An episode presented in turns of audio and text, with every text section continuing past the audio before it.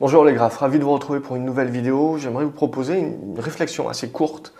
C'est hum, libre, libre, libre justement aux, commentaires. Vous le savez, euh, le dollar est fort, extrêmement fort actuellement.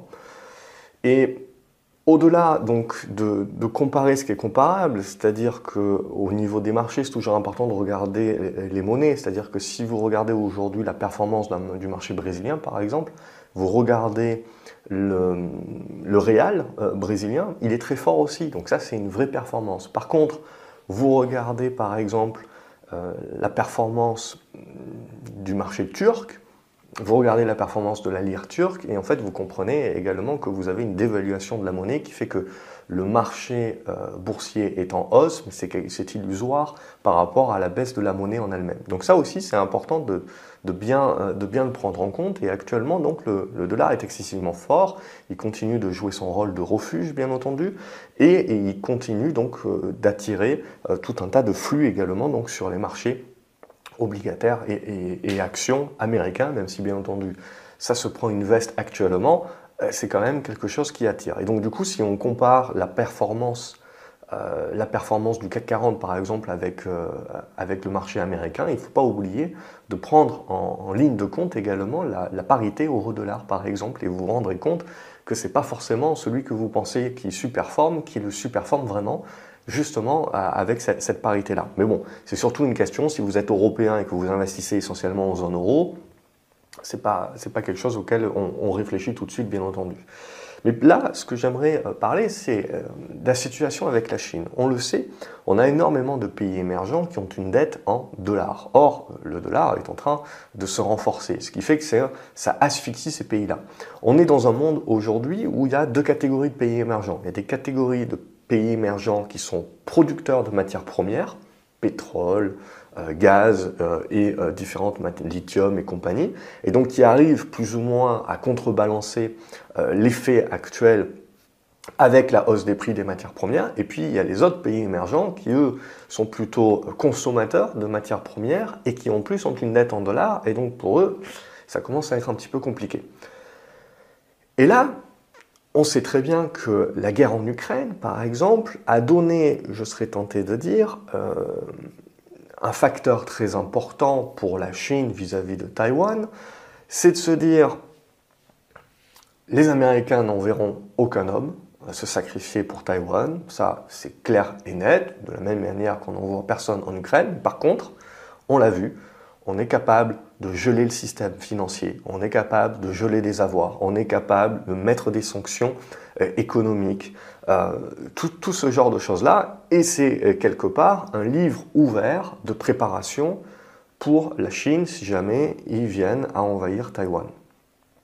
Et ce que l'on a également, on l'a vu, c'est que donc il ne suffit pas d'avoir une monnaie et d'avoir de l'or, pour se protéger. Les, Russes, notamment, l'ont appris. Donc, ce qui est important, on l'a vu, c'est qu'en gros, il faut se diversifier. Et une des diversifications possibles, c'est notamment donc d'avoir des matières premières, que ce soit du pétrole, du gaz, euh, tout un tas de, matières premières euh, qui sont euh, du platine et compagnie, de l'argent, du cuivre. Et c'est en, fait quelque part d'amasser du stockage, qui est du stockage stratégique, non seulement pour la consommation, et la production, mais également donc qui peut servir de monnaie d'échange et qui est beaucoup moins facilement euh, gelable que euh, de l'or ou des monnaies du, yuan, etc., où on bloquerait en fait euh, les, les, différentes utilisations des monnaies. Et une autre façon également de se diversifier, et c'est pour ça que je pense aussi, vous le savez, dans cet embargo du, du, pétrole, du gaz russe et puis des différentes matières premières qui peut se mettre en place, euh, évidemment, le reste du monde a gagné, que ce soit les US, que ce soit l'Amérique latine, que ce soit également l'Afrique du Sud, euh, l'Afrique d'une manière plus générale en termes de, ressources, puisque évidemment, il faudra bien compenser par rapport aux Russes, Russes qui vont vendre à l'Inde euh, essentiellement et à la Chine. Et l'idée qu'on pouvait avoir, c'était en gros de se dire que de toute manière, les, grossièrement aujourd'hui, ce que les Chinois et les Indiens achetaient également à d'autres producteurs qui ne sont pas, euh, qui, ne sont, qui ne sont pas russes, euh, ils vont arrêter de l'acheter pour, parce que ça va, c'est les Européens qui vont acheter cette, cette partie-là. À titre personnel, je ne suis pas trop sûr de ça, euh, parce que moi je pars du principe que justement, si la Chine euh, veut faire un coup, veut se rendre indispensable justement pour pouvoir être capable de résister à différentes sanctions économiques, le jour où elle envahit Taïwan, ben, c'est justement de continuer à acheter autant de pétrole, autant de gaz qu'elle en achète, certes profiter de son vassal russe pour pouvoir euh, le payer moins cher, bien entendu, mais c'est de stocker. Euh, et donc euh, ça, pour moi, c'est là aussi, de la même manière qu'en Europe, pour préparer l'hiver prochain, on est en mode stockage, la Chine également, pour préparer éventuellement son invasion future, elle doit être en stockage de matières premières.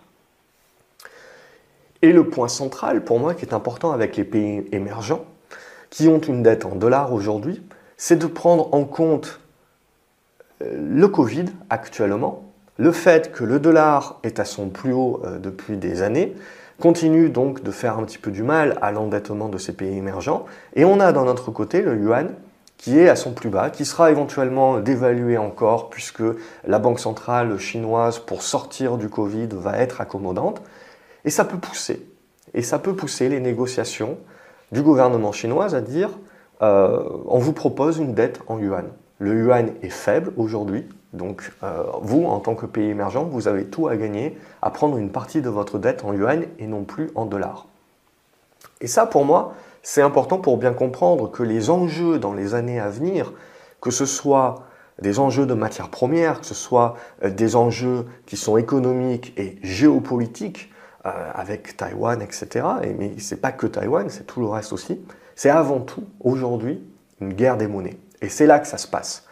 Parce que tout de suite, si vous avez euh, des pays émergents qui sont capables de prendre une partie de leur dette en yuan, c'est profitable pour eux aujourd'hui, surtout si à l'avenir on continue d'être dans une politique accommodante vis-à-vis de la banque centrale chinoise, à contrario des autres banques, des banques centrales euh, occidentales qui, elles, sont dans des dans. Alors ça ne durera peut-être pas éternellement, mais il y a peut-être justement une fenêtre de tir qui peut permettre à la Chine d'également euh, se rendre indispensable vis-à-vis d'autres pays qui du coup ne pourront pas prendre une posture le jour où elle envahit Taïwan et qui lui offriront également des capacités de négociation et de flux quand même de ces capitaux, même s'il y a des sanctions euh, américaines. Donc c'est ça aussi qui est très important aujourd'hui, qui se joue là-dessus. Et, c'est pour moi un point central et une réflexion que j'ai euh, justement sur la capacité aujourd'hui de la Chine de bien comprendre que la guerre en Ukraine est pour elle finalement un test et euh, un, un règlement pour pouvoir bien voir quels sont les types de sanctions qui peuvent avoir lieu et se préparer. Préparer son réseau financier, c'est déjà le cas depuis 2015, euh, mais voilà, et, préparer ces alternatives qui sont pour moi en fait avoir autre chose que justement une diversification de devises et de l'or, mais c'est en fait avoir une diversification d'un panel de matières premières et d'un panel de dettes également vis-à-vis de, des pays émergents et donc des monnaies également pour pouvoir tenir également ces, pays et les pousser à la neutralité le jour où effectivement il y a cet envahissement de Taïwan sans supputer qu'il aura lieu ou qu'il n'aura pas lieu ou que ça va arriver euh, dans un an, dans cinq ans, dans dix ans. J'en sais absolument rien. Mais concrètement, on l'a bien compris aujourd'hui, il n'y aura plus jamais un soldat américain, alors plus jamais, au minimum, je dirais, dans les 5 à 10 ans à venir, les soldats américains resteront chez eux. Et donc, euh, les Occidentaux ne font que des sanctions. Voilà un petit peu pour cette réflexion. Euh, vous me dites ce que vous en pensez euh, dans les commentaires. Vous likez la vidéo, vous la partagez également sur les réseaux sociaux pour éventuellement pousser, tirer la pelote de laine. Et parce que tout ça, évidemment, ça a énormément de ramifications. Évidemment, je rentre pas dans le vif du sujet. ça pourra faire euh, l'objet de, différentes vidéos. Mais voilà, aujourd'hui, une vidéo plus courte, juste pour lancer cette idée et voir si ça advient justement. Et je dirais, plus ça advient et plus on voit la Chine se préparer vis-à-vis -vis de ça et plus ça veut dire que euh, Taïwan devient un peu plus imminent. Un peu plus imminent, c'est pas comme en bourse où on parle de quelques jours, quelques semaines, ça peut éventuellement être un plan à plusieurs années. Excellente journée à vous les graphes, à la prochaine et je vous donne rendez-vous dans les commentaires. Salut